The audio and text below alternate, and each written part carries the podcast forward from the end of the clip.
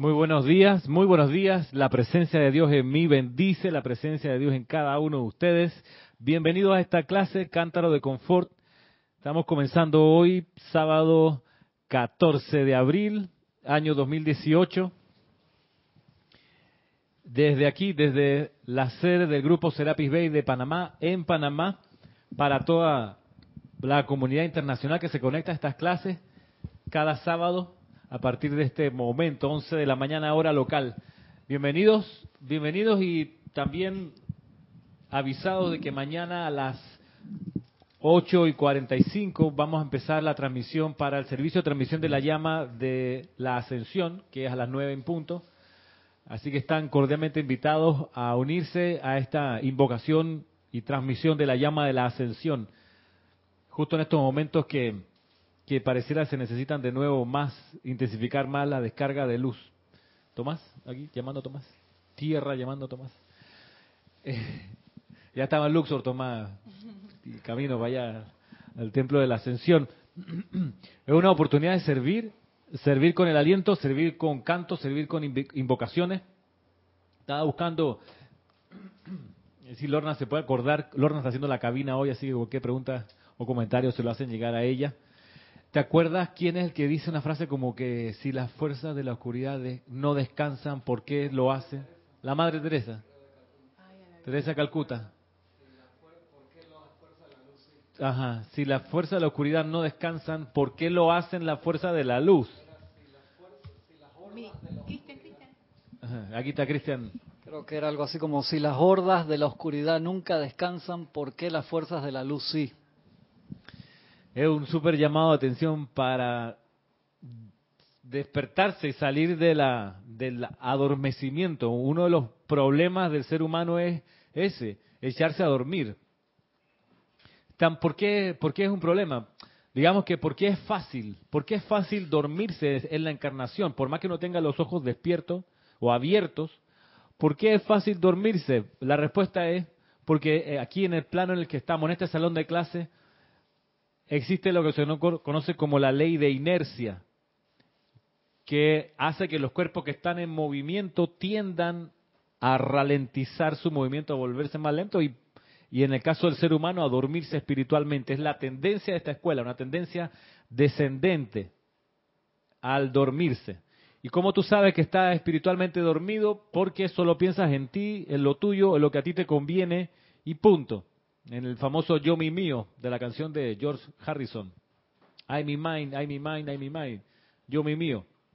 Cuando uno todo, todo el tiempo está hablando del yo, mi, mío, pensando y sintiendo en eso, solo en eso, uno está espiritualmente dormido. Otra manera de saber que uno está espiritualmente dormido es cuando uno se pone a pelear para que el otro se dé cuenta que uno tiene la razón. Ese es un nivel de dormición ¿Por qué? Porque si uno está en la verdad, si uno tiene la verdad, no hay por qué defenderla. La verdad se defiende sola. Los griegos ilustraban a la diosa la verdad como una señora adulta, altísima, con armadura, con escudo, con lanza. O sea, una señora que se defiende por sí misma. La verdad tiene esa cualidad. No hay que salir a defenderla. Si uno se pone en plan de defenderse, uno está dormido. ¿Qué decís? Eh, iba a decir el otro nivel de dormición. ¿Está encendido tu micrófono? Sí. Muy bien. Era que, que cuando criticamos, condenamos y juzgamos. En menor o mayor medida. Exacto. Cuando tú juzgas, criticas y condenas, estás dormido. Y además de dormido y de arrogante, eres ignorante. Porque solo una persona ignorante se pone a criticar, juzgar y condenar. Desde el otro lado de la barrera, por supuesto. Tú no eres el árbitro que está ahí en la cancha recibiendo los insultos de Luigi Buffon y de toda la, Juventus porque le regalaste el penal al Real Madrid. Perdón, perdón, no, no, no, no, se lo regaló. Fue, fue penal, fue penal. Pero tú no eres ese árbitro. Pero claro, desde el lado de la grada, decir árbitro saquero, ladrónico, gotero, eso es porque tú no estás ahí. No eres el que tiene el pito en la mano. Perdón, el silbato, el pito es otra cosa. Así que, este, ese otro nivel de dormición, juicio, crítica, con condenación. ¿Qué pasó, Kira? Ah, Cristian aquí haciendo ruido. Se está buscando algo. Sí, si pasa debajo de la cama, ah, toda la espalda se vio. De modo que nuestra ocupación es no quedarnos dormidos y estar pendiente en serio de que uno va a tender a dormirse. ¿Cuántas veces, bueno, a mí no me ha pasado, pero sí puedo creer que pasa que uno se levanta y dice, ay, hoy no voy a meditar. No, hombre. ¿Por qué? Hoy me pasó eso. Viste, yo, no, no, duermo con Roberto, pero ah, doy el ejemplo así sin, sin pensar que hay alguien que esté en esa vuelta. Pero vaya, es una... ¿Por qué? ¿Por qué pasa? Porque uno está en este plano donde la inclinación es a dormirse. La tendencia es a dormirse. Entonces, agrégale que miles de millones de personas no solo están sometidas a esa, esa ley, sino que además no tienen ninguna inquietud espiritual.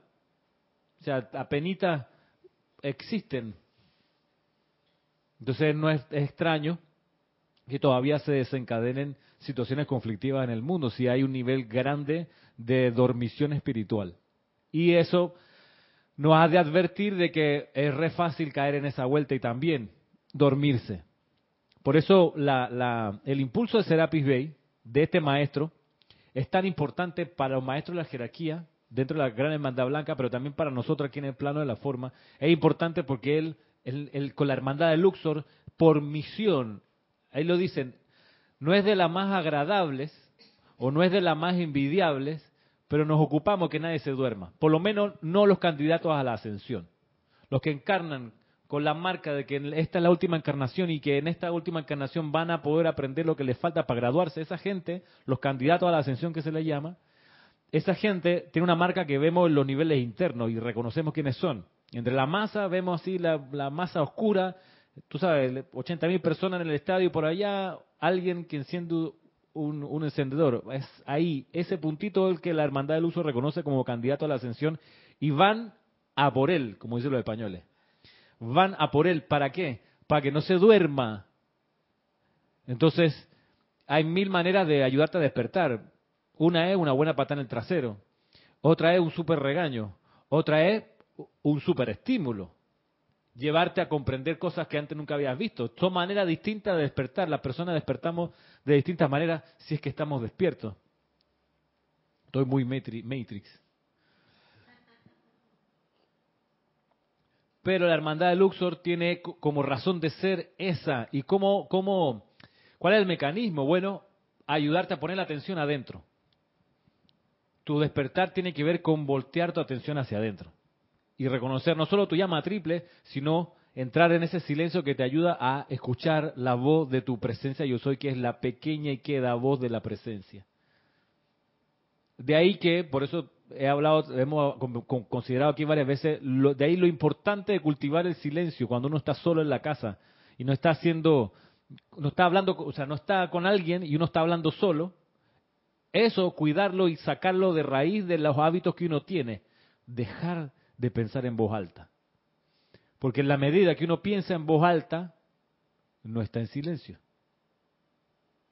Y el silencio es re importante para poder escuchar la queda voz de la presencia yo soy. Y entonces dirigirse mejor en la encarnación, en esta selva, como dicen los maestros, selva donde hay todo tipo de, de situaciones pero que se entienda silencio no solamente en el sentido que lo estás planteando, que no estemos de viva voz diciendo las cosas y que nos oigamos, sino que el silencio interno propiamente dicho, porque a veces estamos en silencio y que ah, voy a cultivar el silencio, pero tenemos más escándalo que, que si estuviéramos hablando, tenemos más escándalo interno que, que, que, que propiamente si estuvieras hablando solo, por así decirlo. Y es toda una iniciación y un aprendizaje. Cuando uno va al lago Titicaca en pos del templo de los dioses Merú, conversaba hace un rato con, con Tomás, que Lorna estaba ahí también. Cuando uno va en peregrinaje a esos sitios así, algo que uno aprende rapidito es a hacer silencio.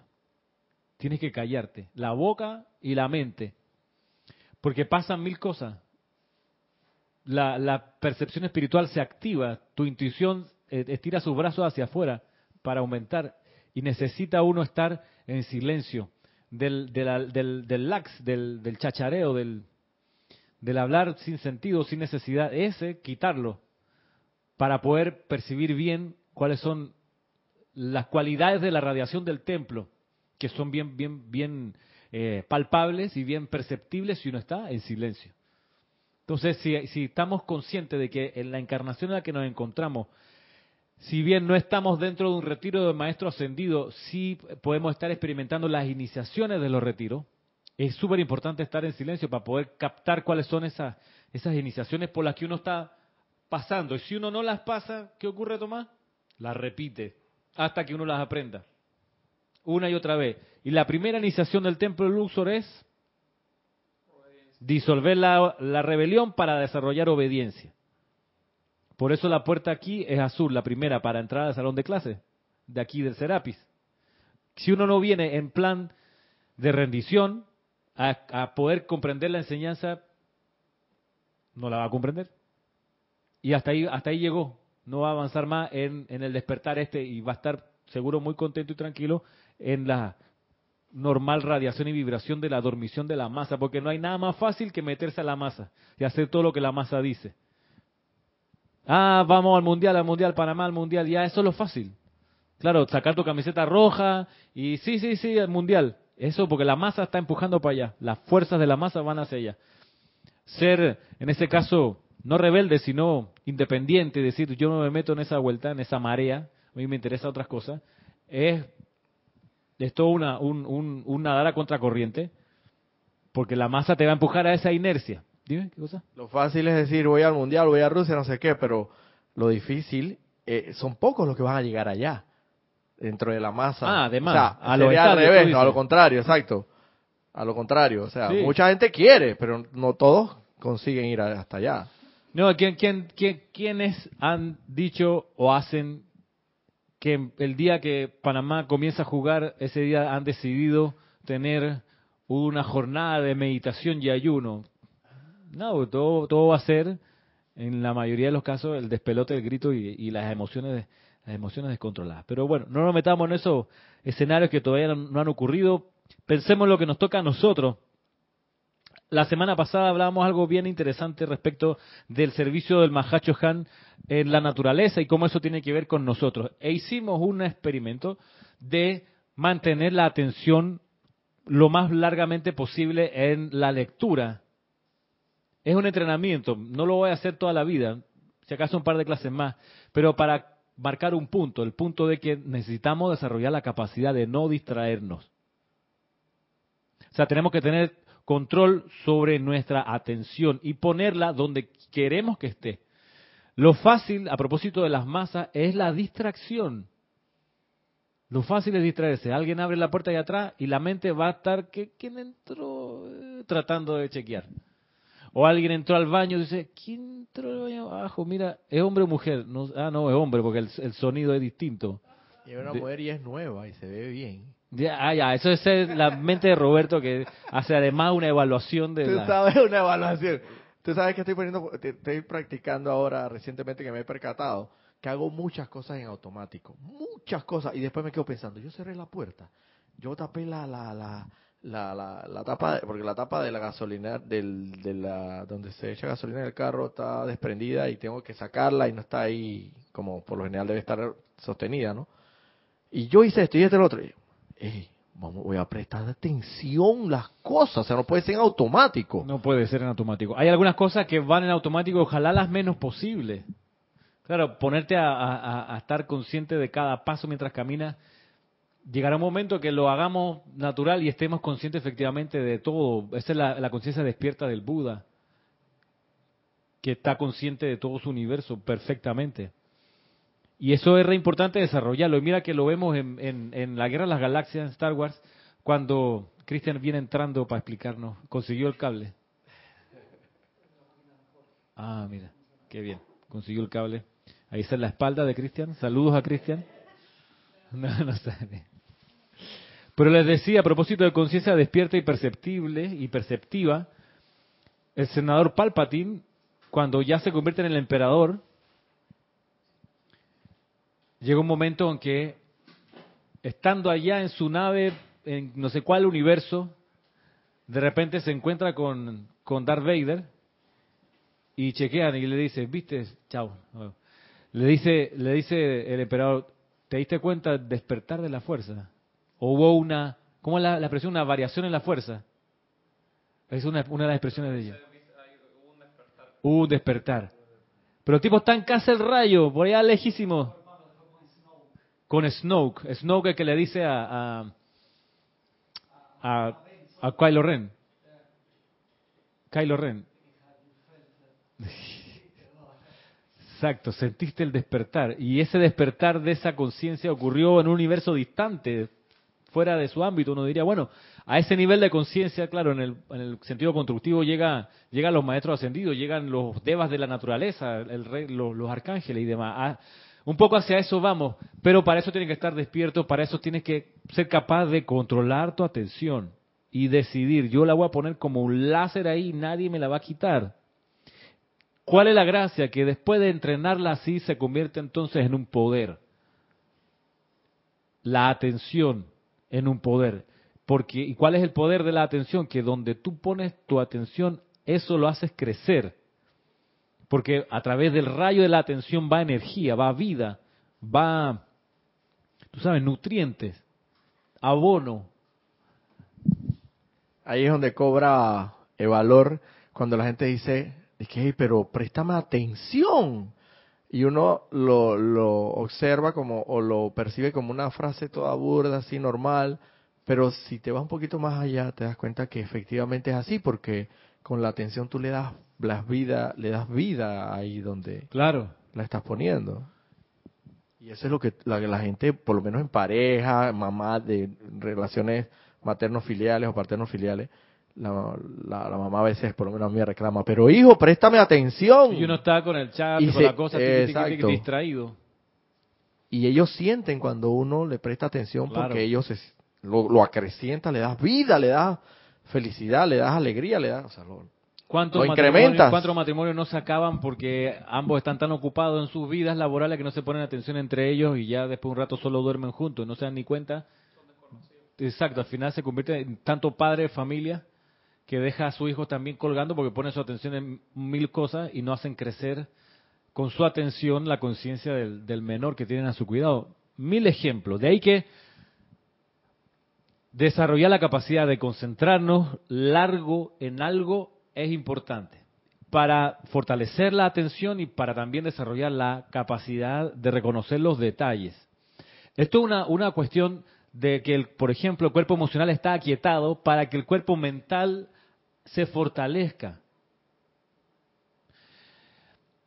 La semana pasada considerábamos con Roberto una enseñanza del maestro Sendido del Moria. Él dice que, nos, que cuando se arman los campos de fuerza y se, atrae, se atraen con el poder magnético de una vibración a los miembros del grupo, dice él que escogen y se atraen células que son mentales y células que son emocionales o predominantemente mentales junto a células predominantemente emocionales. Dice, los grupos son así. Por eso a veces hay confusión, dice, porque no reconocen que uno puede ser más mental o más emocional que el compañero que tiene al lado. Eso está bien.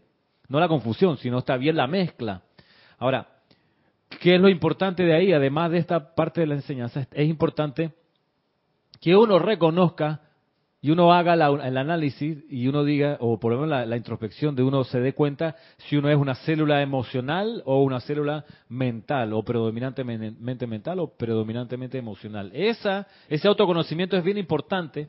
¿Por qué? Porque si tú eres predominantemente emocional, tienes que trabajar la parte mental para fortalecerla y ser un ser equilibrado. De ahí que si uno entra con rebelión al salón de clase y te dicen, tú eres muy bueno en, y tienes desarrollada la parte intelectual y mental, deberías mejorar la parte emocional. Si uno viene con rebelión, uno se va a plantar que no, ¿por qué? Si yo siempre he sido así. No pienso cambiar, si estoy bien. O la, o la otra también podría ser, Ramiro, el orgullo, la arrogancia, ¿no? De que es mental. Si yo saco pura en la universidad, yo soy, yo soy un Sigma Lambda. Claro. Yo soy... Todos, todos los profesores me lo han dicho y yo se lo he comprobado. Mental no es. La cuestión es que si uno no fortalece la parte débil, es por ahí donde vas a fracasar las pruebas del día a día. Si tú eres un ser desarrollado intelectualmente, pero no emocionalmente, es decir, que tú eres emocionalmente desequilibrado, que cualquier cosa te pone en la euforia o en la tristeza, es por ahí que te van a entrar las lecciones hasta que aprendas a ser un ser aplomado, que no nada te haga perder los papeles. Y no salgas gritando un día que te, te fue bien y correte toda la cuadra que me dijo sí, dijo sí, como la publicidad esa que, que la, muchacha, el tipo le dice, eh, eh, si te quieres casar conmigo, y ella le dice que sí, me quiero casar, y el tipo sale corriendo, sí, dijo sí, corriendo por la, toda la cuadra, ah, dijo sí. Ese es un ser emocionalmente desequilibrado. Es como... ¿Al final se casaron? Sí. Puede, que sí. sí ese, no, pero iba a ver un comentario. Este es Roberto, Roberto es así. No, pero en serio, la cosa es, es ver dónde está tu falencia. Y si tú eres exactamente un tipo emotivo que pasas de la euforia a la depresión o a la tristeza, tienes que trabajar esa parte.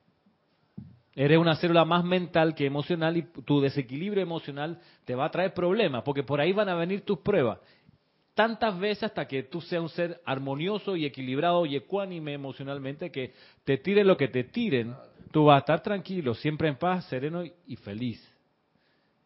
Eso ah, te lo puedes ayudar a ver, por ejemplo, un instructor que te diga, mira, miremos las cartas que cada uno trae, pensemos, reflexionemos, mira, aquí está esto y lo otro, hay que fortalecer aquí y allá, en pos del bien del discípulo para que cuando la, salga al día a día no se desbarate por esa puerta, por esa situación que la tiene, la tiene más, más mocha o más huesito, así, en vez de tener un músculo está ahí todo, entonces, subdesarrollado. Entonces la cosa es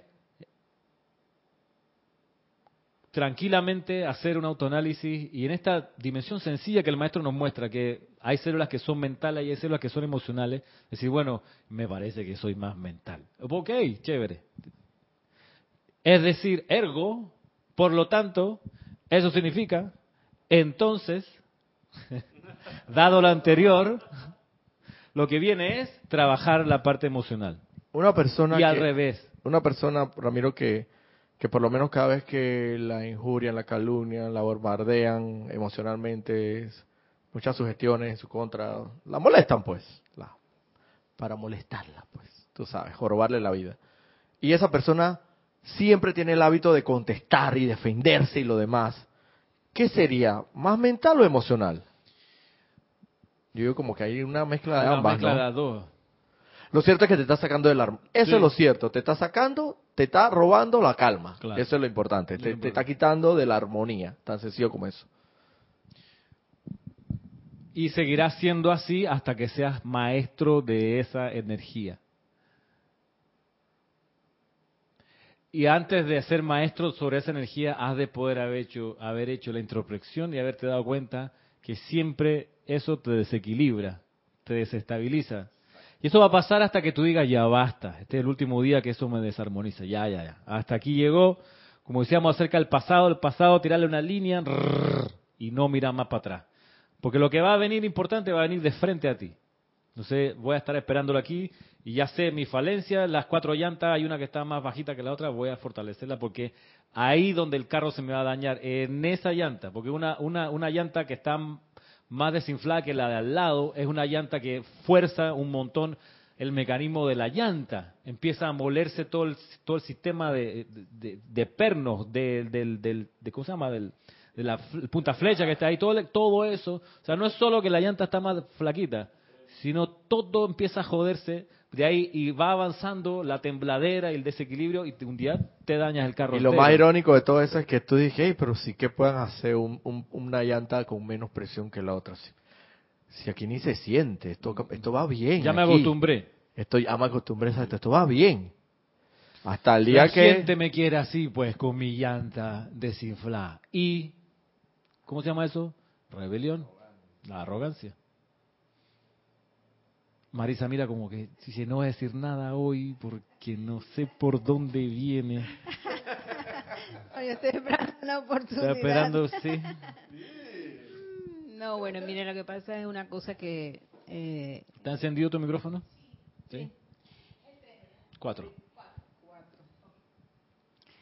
Eh, en lo que veo esto como estudiante, de verdad que mm, no sé si decirlo así de una manera muy que no es tan fácil cuando tú convives mucho en el mundo con otras personas que no son tus hermanos aquí en el grupo y eh, son, eh, ¿cómo decirle?, situaciones en las que a veces uno se ve involucrado y uno quisiera dar todo esto de que tú aprendes aquí, pero siempre hay algo que te saca de, de eso y entonces ahí donde viene el carácter entonces de rebelión y que muchas veces ahí donde uno tiene que poner, como decirle, atención a para no seguir cometiendo esos errores. Atención, tú lo has Eh, dicho. sí, estar es- atento. sí. Atención en el sentido de estar alerta. Sí, porque em, eh, eh, ro- eh, rodearte o estar con gente así, pues que, que tienen también parecido este carácter a lo que tú lo tuviste más antes, más profundo, pero que ya por, con el tiempo has ido aprendiendo a comprender más y no, no tirarle tanto a eso. Yo digo, bueno, eh, por eso digo, no es tan fácil porque estás siempre afuera con gente. Ahora, lógicamente que cuando ya uno se, se mete acá solo y estás en- en- realmente estás en lo que está, ya uno va viendo por qué hice esto, tengo que mejorar, es verdad lo que me dice y ya, ya pienso como que la ya ese tipo de rebelión se va un poco más Se va disipando, pero va a estar siempre ahí. exacto ahí como pendiente. de que vamos a ver hasta cuándo tú tienes ese aguante para Para seguir transmutando. Y, y es como el polvo que cae en, en- en la, en la casa de uno. Siempre que está trapeando o barriendo. Y no deprimirse. Ay, si ayer barrí, trapié. Está todo sucio de vuelta. No, no, no, tranquilo. Se limpia y se barra de nuevo. Es así, es así. Miremos esto del Mahacho Han, confort elemental, ejercicio de atención, de control férrea de nuestra atención.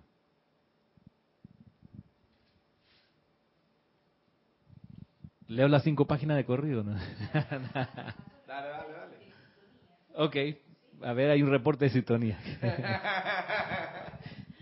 Antes de que nos sumerjamos, tienes reportes de sintonía de Yari Vega Bernal desde Panamá, Yari, Elizabeth Aquino desde Uruguay, Elizabeth Aquino, hola. sí, Leticia López desde Estados Unidos, Leticia, Olivia Magaña desde Oli. Guadalajara, Valentina de la Vega desde España, Valentina, Consuelo Barrera desde Estados hola Unidos, Consuelo. Víctor Asmat desde Argentina y Excelente. Flor Narciso desde Puerto Rico. Flor Narciso, oye, un gusto recibir impulsos de ustedes. Para ustedes también va esto de poner la atención ininterrumpida. Sí, vamos a ver, aquí vamos a ponernos a, a ejercitar esta fuerza. Dice, confort elemental. Dice el Mahacho Han, he aprendido a confortar a los diminutos elementalitos, ya que, como ustedes saben, mi reino es triple, habiéndomelas con el reino de la naturaleza, con el reino humano y con la hueste angélica.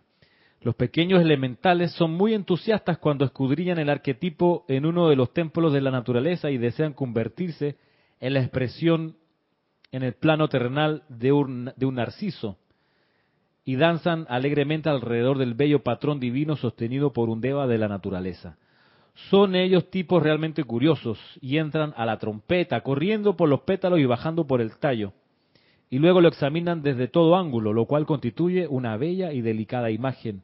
Es una llama viviente sostenida por el ser que es el director del templo, y esos pequeños elementales quieren convertirse instantáneamente en narcisos. De hecho, lo hacen porque reflejan aquello sobre lo cual miran.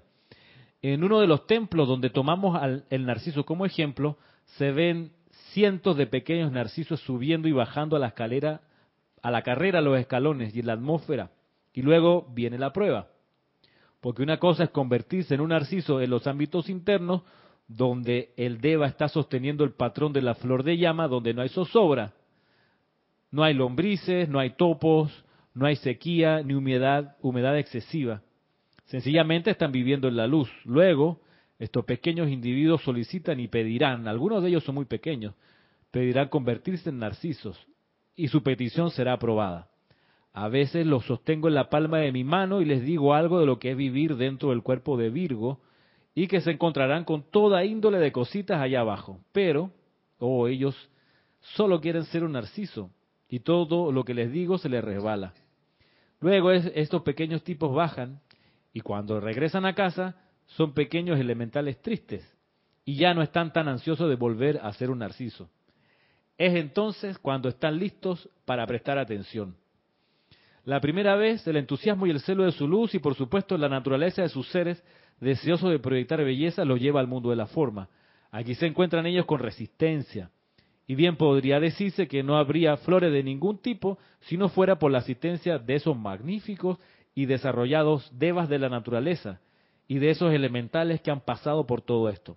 El pequeño elemental regresa diciendo, nunca más volveré a bajar, no quiero ser un narciso. Entramos entonces al periodo de confort. A veces el elementalito es rebelde y a veces está llorando, a veces está sencillamente agotado. Antes de la nueva dispensación teníamos pequeños catrecitos para ellos, donde los acostábamos para que pudieran dormir, relajarse y olvidar al menos por un rato sus problemas. En este templo, oh, los catres no medían más de 15 centímetros, teníamos durmiendo allí a todos estos grandes constructores de Narciso, después de una pelea agotadora, digamos, con una lombriz. Luego ellos despertaban y comenzaban de nuevo y nosotros les hablaríamos. Esta vez serían un poquito más sensatos y recibirían consejo con beneplácito. El individuo que no está listo para recibir consejo va a tener que ser como el constructor de narcisos que quiere ir a su manera y que sabe que puede hacerlo por cuenta propia. Después que regresan y que han dormido su siesta, están dispuestos a venir y decir, oye, me encontré con una tremenda lombriz allá abajo. Todo estaba horriblemente seco y caliente y alguien se me paró encima.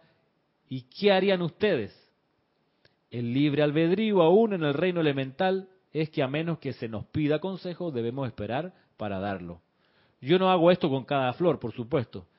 Lo estoy presentando a ustedes como un ejemplo ahora. Generalmente el deva, el deva del templo es el que lo hace. Estoy meramente explicando que estoy acostumbrado a la actividad de celo entusiasta. Estoy acostumbrado a la zambullida de este tipo de seres dentro de una actividad que puede ser mayor que la sabiduría desarrollada con que cuentan. Y estoy acostumbrado a ver a la individualidad vapuleada regresar y estar lista para recibir consejo. Cuando están listos para escuchar, el Deva les enseña. O a veces, si hay uno en particular en quien estoy interesado, yo personalmente acariciaré su cabecita con mi dedo, le hablaré y lo haré sentirse feliz de nuevo. Y le diré que no hay fracaso, así como que pueden contar con una nueva oportunidad, y él va y sale de nuevo. Igual es el caso con ustedes, mis benditos. También ustedes obtienen una visión en los niveles internos. Ustedes han compartido la visión de la edad dorada del Maestro Ascendido San Germain. Han sido ilimitados en su entusiasmo, vitales en su voluntad, decididos en sí mismos de que pueden mover montañas, y helos aquí, Allí tienen sus montañas y sus valles. Algunos de ustedes han experimentado sequías e inundaciones excesivas. Sin embargo, siempre listos para dar consejo, aún en medio de una experiencia que parece desquiciante, allí estamos nosotros, siempre listos, habiendo provisto el medio y la manera para llegar a su mente externa. Pero, ¿saben? Todavía no hemos provisto la manera para llegar a sus corazones. En este santo día elevo la oración que el Dios que los creó, el Dios de misericordia que descorrió el velo, revelando tanto de su reino y de los incidentes privados de las vidas de los santos y seres perfeccionados, los haga darse cuenta en sus corazones que nosotros hemos acercado el cielo. Aún en la tierra ustedes no comparten sus, sus confidencias con conocidos, las comparten solo con amigos del corazón, probados y fieles. Sin embargo, desde el gran Gautama, el señor Maitreya, yo mismo y los poderosos Chojanes, la Madre María, los arcángeles y los grandes Elohim, les hemos desatado el cabello, que es simbólico de encontrarnos con ustedes en un nivel de iguales. Les hemos dado las confidencias de nuestras propias experiencias, con la esperanza de que por ello y en ello ustedes encontrarán cada uno de ustedes alguna afinidad, alguna similaridad entre sus propias experiencias y las nuestras. Hemos abierto la privacidad de nuestros corazones hemos abierto los retiros, algunos de los cuales ustedes nunca han oído hablar. Le permitimos entrar y proveemos patrocinio y les hemos enseñado cómo en conciencia proyectada desplazarse por todo el planeta Tierra. Y no solo eso, sino ascender a través de los soles y entrar a la mismísima presencia de Alfa y Omega en persona, con la esperanza de llegar a sus corazones, porque cuando lo hagamos, sus corazones se desbordarán con amor de unos por otros, y no habrá ya necesidad de pronunciar las palabras te amo, ya que el amor es una esencia palpable, es una sustancia de flotabilidad que eleva, sostiene y unifica, y doquiera que el amor es engendrado en el corazón humano y se expande a través de éste, serán pocas, si acaso algunas, las palabras que un individuo de este tipo necesitará. El Mahacho Han.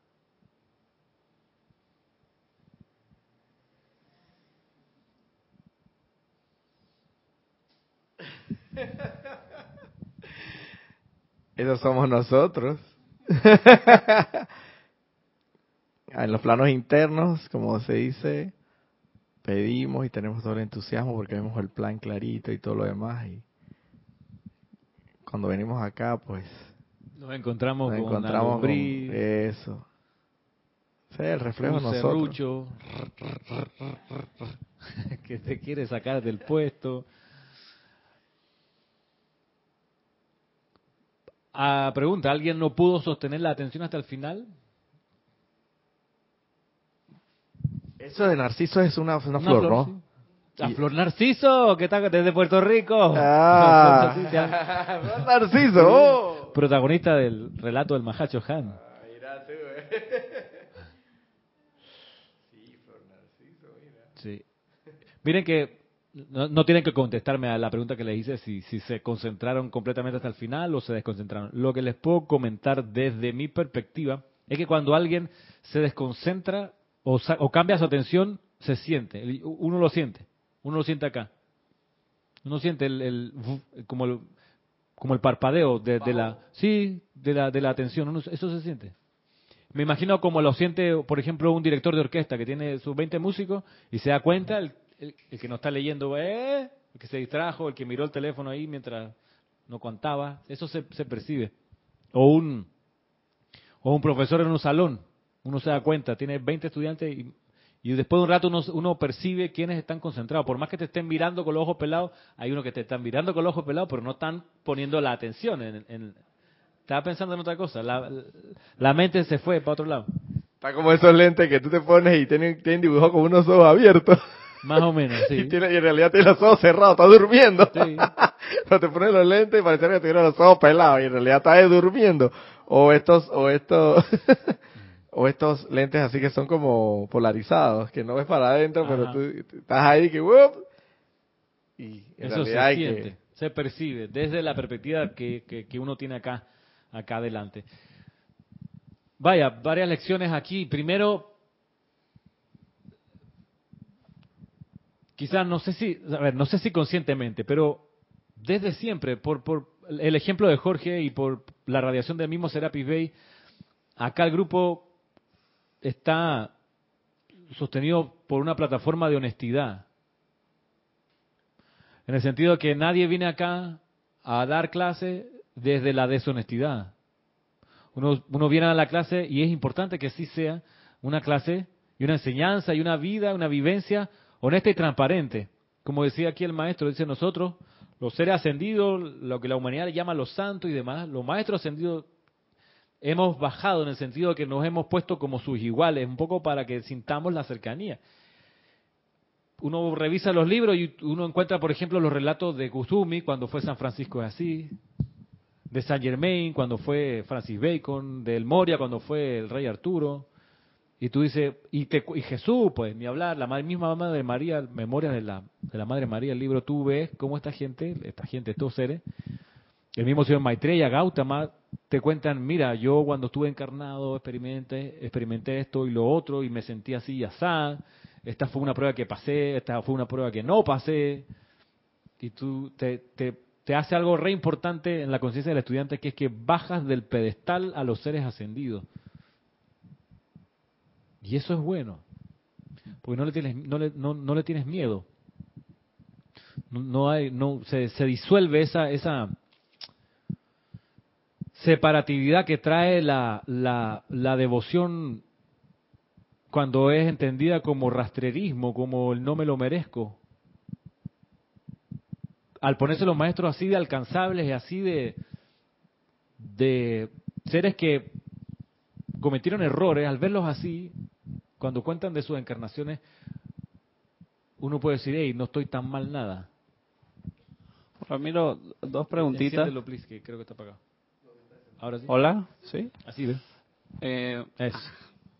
eh, con respecto a esa relación que uno puede desarrollar con, con determinado, con los, aunque los maestros ascendidos en general, no sé, yo pienso, no sé, yo lo, lo veo de una manera muy lógica y al final un maestro ascendido es una persona que encarnó igual que tú y yo, ¿no? O sea, eh, quizás eh, pensando en otras religiones que ponen a un Dios como lo más intocable o lo más eh, o a alguien que para nosotros aquí será un maestro, ya como un Dios que es algo intocable y él es todopoderoso y tú eres horrible, feo Sí, y imperfecto.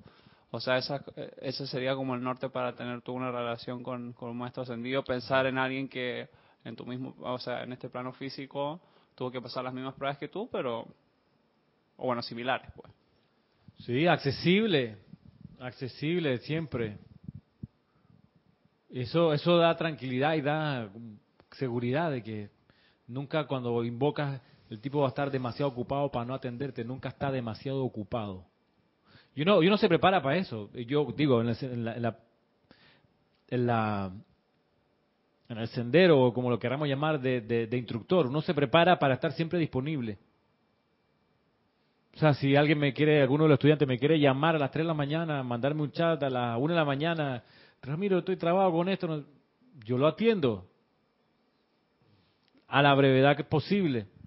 No te creas que yo he tenido varias situaciones en el trabajo, en la vida diaria, que me han dado... Chule, te voy a mandar una nota de a Ramiro, loco, porque para ver qué me aconseja en esta situación, pero después pienso que chuleta, pero yo creo que yo puedo... yo- no es que no pueda solo, ni el orgullo, ni la arrogancia, sino que... Espérate, espérate, espérate. Yo no puedo estar amarrado el chicote de él, del, de la, del pantalón toda la distancia. Yo tengo que ver cómo yo resuelvo. Entonces, como que nada más para sentir una palabra de aliento tuya o algo. Y yo lo he hecho. De, de Sí. hecho, tú sabes que yo Ahí a veces te mandan unos mensajes medio subliminales que llevan como un... Una ayuda. mi- Exacto, un ayúdame, pero te lo he disfrazado. Tú lo has visto ahí, ¿no? Y, y por lo menos la vez esa que te dije que del maestro del Moria, de que no, oye Ramiro, esto, la vez esa que hablaste del maestro del Moria, que eh, en qué página estaba del libro. Ah, sí, claro. Ahí medio que te mandé, un sub- yo que como que quería escuchar, o sea, que me chatearas o que me dijeras algo, no sé, pues, en ese momento sentía que Mira. necesitaba de, de- de tu consejo, ¿no? Mira que... que, que ajá. No, te iba a decir que parte del, del aprendizaje como instructor es saber que uno, parece contradictorio lo que voy a decir, pero uno no tiene discípulo. Como instructor. Los discípulos no son de uno, son del maestro. Uno en el, en el, en el sendero ese de vinculación con un maestro antes de ser chela de un maestro y compartir el plan divino y entre los dos meterle mano a la cosa, antes de estar a ese nivel de vinculación y de servicio, uno va de a poco en los escalones, por decirlo así, y un escalón previo es de discípulo. Y uno tiene al instructor de carne y hueso como práctica. Entonces uno sabe como instructor que uno no tiene discípulo, que los discípulos en realidad son del maestro. El maestro que sea que, al cual ustedes en los niveles internos están, están buscando o están tratando de emular o están tratando de, de, vincularse más, más, más intensamente con él. Hay algunos, o sea, siempre. Siempre hay un, hay un guía espiritual, así como Jesús tuvo al señor Maitreya. El señor Maitreya estaba en los niveles internos de conciencia, era invisible, por decirlo de otra manera.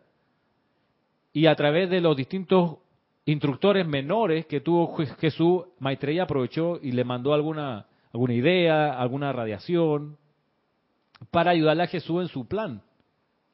O sea, cuando se fue a la India, fue el gran director divino el que le da al amado Jesús el decreto yo soy la resurrección y la vida de perfección.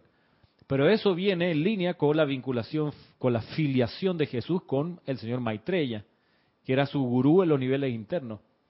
Para cuando era ya luego el sendero y, la, enseñanza propiamente tal de Jesús, Maitreya necesitaba dar una bendición y Jesús levantaba la mano y la proyectaba para dar una bendición. A ese nivel de, amor filial y de vinculación. Porque, ¿cuál es la cuestión? El gurú está viendo el panorama desplegado mayor y ve el sendero con los baches como en la, nave de Nabucodonosor en Matrix. Los que están arriba ven las pantallas de lo que Neo abajo ven a más un pedacito del cuadrante en el que está, pero los que están en la nave ven toda la matriz. Y por eso eh, al final de la primera Matrix, Neo ya había madurado y había dejado todas la- las rebeliones de, de su primera parte, había madurado y ahora estaba la última carrera huyendo del, del, del, del agente Smith. Estaba con el teléfono aquí y Morpheus desde los niveles internos diciéndole a la derecha, a la izquierda, sube la escalera, salta al siguiente edificio y Neo estaba en unicidad de conciencia y doblaba a la derecha, doblaba a la izquierda, subía la escalera, saltaba al edificio para salvarle la vida, porque el- la nave y, y la conciencia de Morpheus ahí estaba viendo la foto entera, la imagen completa, ni una más los metros que tenía alrededor. Entonces uno, uno ha de buscar y entender la conciencia del maestro así también, pero en, en esa afiliación, en ese puente que uno va construyendo hacia el maestro, uno practica con el instructor y a veces pasa que uno como, como ser aquí abajo le vienen ideas y dice algo que es la voz del maestro, cual sea, hacia su aspirante a Chela, que está encarnado y que te manda un chat o te manda una llamada. A mí me pasaba a veces que yo necesitaba conversar con Jorge, no para que me dijera nada en particular de la enseñanza, sino conversar con él. Porque a través de él ¡fru! venía la radiación que yo estaba buscando del maestro al que yo quería, quería vincularme. Eh, no, acá primero, Tomás.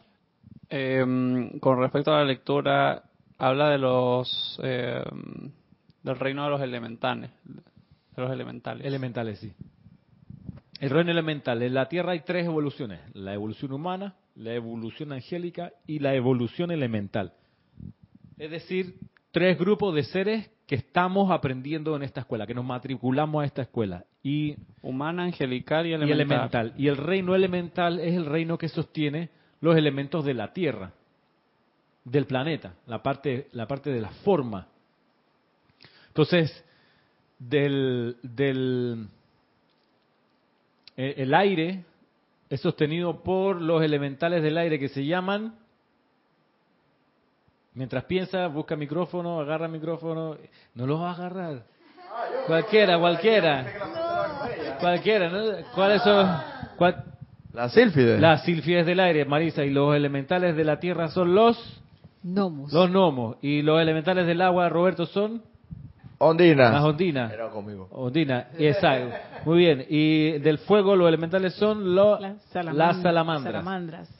Los salamandras del fuego, las ondinas del agua, los gnomos de la tierra y las silfides del aire. Son seres, conciencia, el maestro lo describe como de 15 centímetros, que los vemos en muchas películas de Disney, por cierto, de los bosques, encantados, no sé qué, vemos siempre como seres de la naturaleza que construyen la... Bueno, hay una, una película, la de Campanita. ¿Campanita? Que construye las flores y el bosque. Hay una donde se ve incluso al Deva que lo muestran como un ciervo. No sé si es. Una que se llama El Reino Secreto, el que es todo en miniatura, que el papá es un científico y él Ajá. estudia el reino secreto y tiene una manera de ver estas criaturas. y- Ah, exactamente. Esa es una buena película que muestra clarito el reino elemental. Entonces el reino elemental evoluciona así como nosotros, que tenemos nuestras lecciones. Nuestra lección madre es aprender a ser presencia confortadora, que se, se, se, se expande en, en- en mil maneras esa lección. El reino elemental tiene otra, otra lección. Y ellos parten de la base de un voto de obediencia total e irrevocable a lo que diga la llama triple en el corazón de cualquier ser humano. Entonces, cuando uno se enoja y descarga su molestia, es el reino elemental el que sostiene esa molestia. Por más que para ellos sea desagradable, porque es, es desagradable, es como, es como andar en el baño todo el día, ¿no? Hacer su- tu- la mayor y quedarte ahí todo el día, oliendo la, la gracia. Sin bajar la cadena, dice. Exacto. Entonces el reino elemental sostiene esa, mi- esa energía pues todo el día, hasta que uno la transmuta. Pero ese es el voto de ellos. A pesar de cualquier estupidez humana, el reino elemental dice, bueno, estupidez será. Es lo que me han, me han decretado sostener. Suena un poquito parecido a lo que hablábamos la otra vez de éter. Claro. Tan, exacto. Pero es lo mismo, no es lo mismo. Habitan, habitan los éteres. Este, porque sus cuerpos son etéricos, son de, ese, de esa sustancia. Y se encargan de dar vida. Mira que está- están así que, por ejemplo, un desierto es un sitio donde el reino del elemental se ha retirado y queda nada más el cascarón de la tierra, inerte. Hasta que combinando los demás elementos, ¡pum! vaya y florece, pero donde han tirado bombas atómicas, brr, liquidan el plano etérico, entonces no hay naturaleza que, que, que surja allí. En fin, De Consuelo Barrera, tienes el siguiente comentario. Bendiciones, Ramiro, y para todos. bendiciones, Consuelo. Escuchando al Mahashohan a través de ti, hoy tengo plena convicción por todo lo que hacen los elementales, especialmente la obediencia, ya que aquí en Nueva York ha nevado varias veces en plena primavera, pero los tulipanes han superado no solo los bichitos adentro de la tierra, sino con nieve fría y pesada, pero además tienen a favor todos los demás elementos. Gracias, gracias, Consuelo. De Valentina de la Vega. Te dice así, "Gra- gracias Ramiro por este ejercicio de concentración. Me parece muy práctico. Me ha parecido entender que con todo lo que han hecho y dicho los maestros para nuestra liberación, nosotros aún no hemos hecho la conexión con ellos de corazón a corazón, porque se nos notaría. ¿Es correcta mi interpretación? Es correcta, totalmente. Se nos notaría. Si hubiéramos abierto nuestro corazón, claro, tenemos nuestra mente y el cabezón, que se le dice, que siempre está cuestionando, siempre está, y no es que no haya que cuestionar, no es que no haya que razonar y, reflexionar, sino que hacerlo, pero no de la perspectiva del rebelde, de que el rebelde dice, lo que digas, ah, no, no, no, no pienso, Eh, estás cerrando tu corazón, ya, eso es todo. Dime, perdón. Quien ve a mí, ve al Padre. Claro, y no nos ve, no ve al Padre. Todavía no creo que no. estén viendo al Padre. Mira que cuando hay una hay una enseñanza en esa en ese sentido del, del señor Ling, del maestro ascendido señor Ling, y dice que cuando uno se pone en pos de cultivar una virtud divina y dice, bueno, me voy a proponer hacerme uno con la virtud, en el caso de él, de la felicidad. Y dice, la el, cuando uno sabe que se hizo uno con la felicidad, cuando sin decirle uno a nadie, la gente se pone feliz. Y tú en ese momento haces silencio, no dices, ah, lo que pasa es que llevo dos años invocando la felicidad. No, tú te callas y deja que la llama haga el efecto. Ah, sí. Entonces, en las pruebas o, la- o la- las disciplinas que uno se autoimpone, uno ha de llevarlas en silencio hasta que se manifiesten en lo externo. ¿Quieres? Flor Narciso dice, Ramiro, ¿cómo se percibe la radiación o cómo sé que estoy recibiendo una radiación?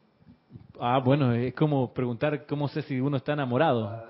Uno está enamorado y ya, Flor. Uno la siente. Ahora,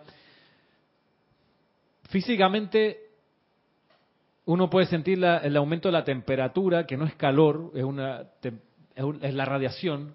Por ejemplo, en la garganta, en las manos. ¿Iba a decir?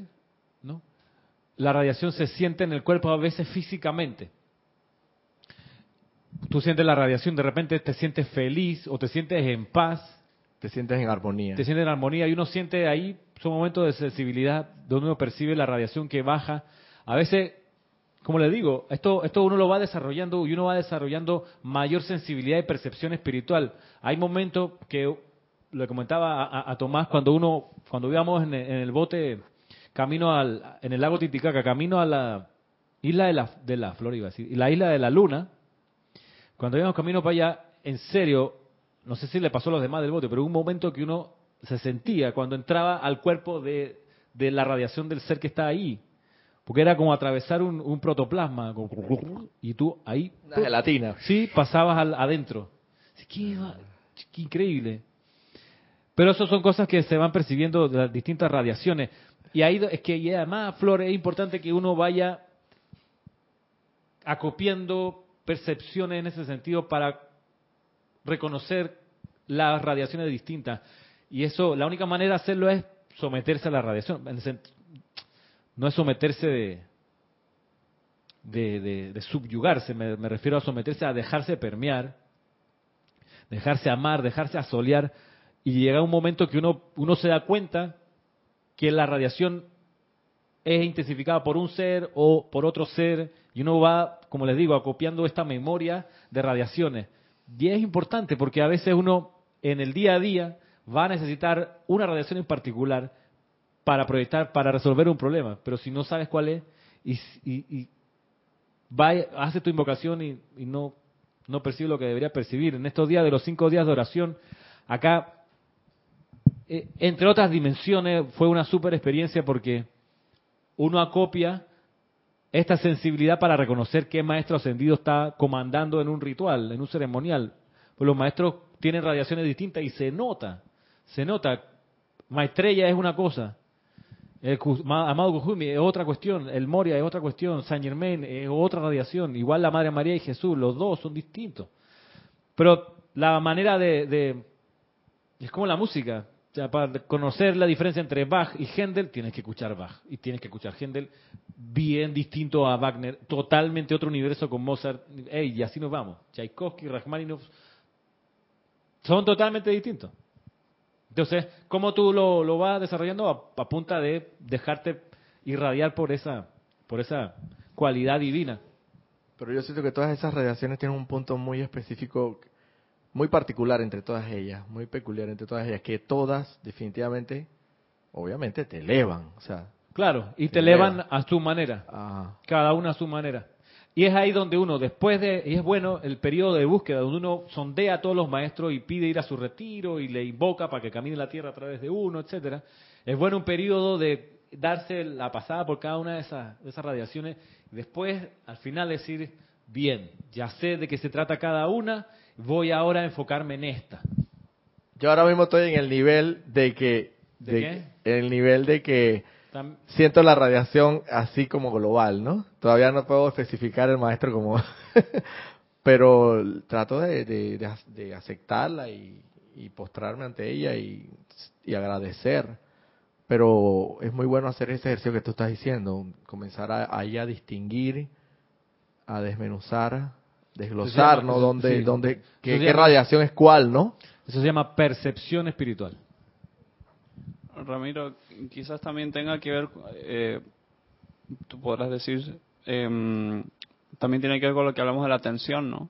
Muchas veces la radiación podría llegar porque tú pediste algo, eh, decretaste algo y, y se tiene que dar así, no, no eh, eh, es también por radiación que viene y tu capacidad de estar atento a qué va a llegar o no.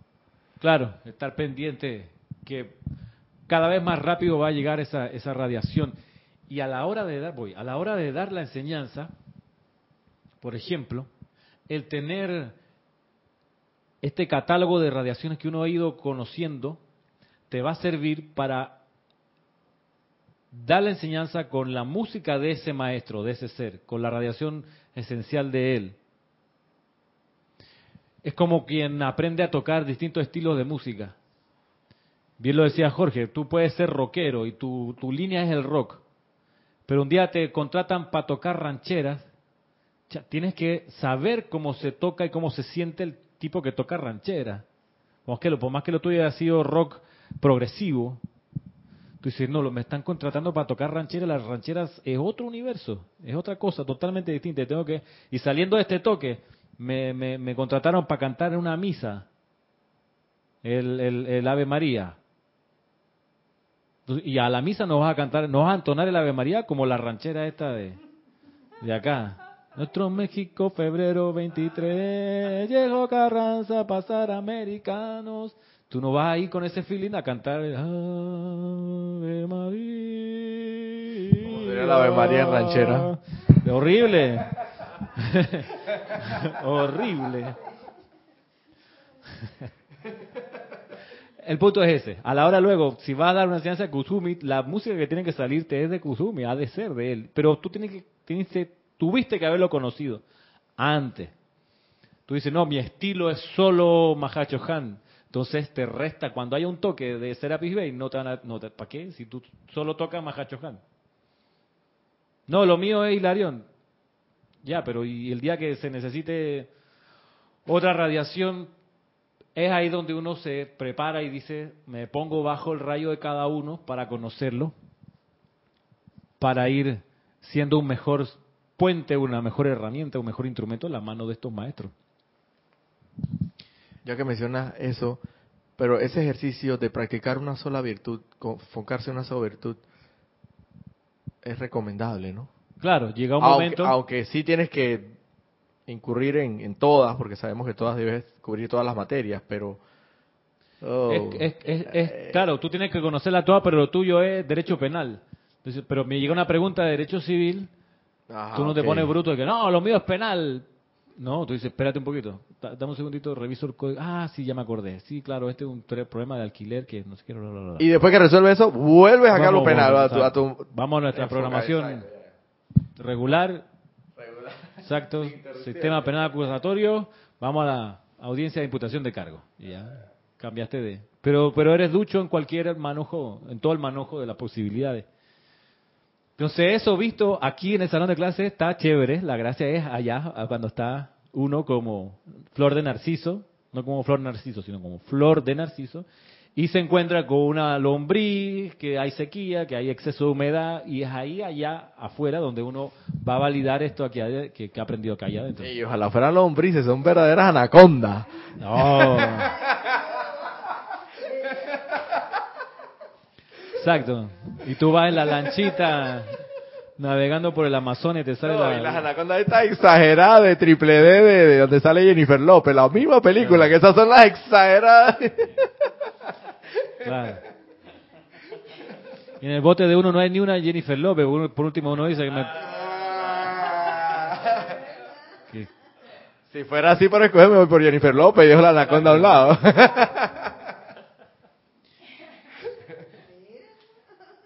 No, sí, no pierdo oportunidad, Roberto.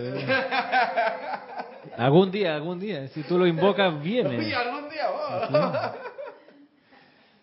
Sí, oye. Así que estamos acá en esto, bueno, hablando eh, del reino elemental, de repente terminamos las anacondas, pero sí. Que son seres de los elementos, los animales. Seres de los elementos de los, del reino animal, hasta donde yo entiendo, las aves son creación divina, el resto son precipitación de la, de la Atlántida y, de- y para atrás, cuando, cuando se empezaron a, los seres humanos a crear seres de los elementos y a darle vida. Y ahí surgen los cuadrúpedos, eh, los insectos, hasta donde entiendo. Por eso no creo que no hay que sofocarse con la extinción de, los de los animales, porque eventualmente han de transmutarse, claro, porque son creaciones humanas, condensaciones de energía que en su momento me imagino que tuvieron, una función productiva para el avance de, las civilizaciones antiguas, me imagino. Pero a la medida que somos cada vez más independientes, quizás por eso todo, esta, todo, esta, todo este empuje hacia la alimentación libre de carne nos va llevando a un escenario donde no, ni siquiera de alimento necesitaremos al reino elemental, que ha de poder progresar a su evolución, porque en- siendo cuadrúpedos están atados a venir una y otra vez hasta que sean liberados por la humanidad que los creó.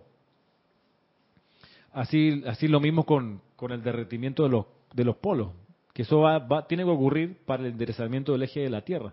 Mientras tanto esté virado, esté torcido, eh, la humanidad todavía va, va a estar torcida también, porque el salón de clase está inclinado. Entonces, más difícil es que uno esté endere- enderezado si la- todo el salón está más a un lado que otro. Podríamos decir que un animal cuadrúpedo es como un elemental atrapado. Es un elemental aprisionado en esa Es forma. como nosotros hasta cierto punto, una llama triple atrapada en este cuerpo, este cuerpo, pero claro, viéndolo humanamente hablando, porque divinamente sabemos que este es el vehículo a través del cual Dios tiene que manifestarse. Y aprender sus lecciones aquí. Exacto. A a diferencia del reino elemental, que la lección la tienen recontraprendida, que es obedecer los designios de la humanidad, de la llama triple creadora.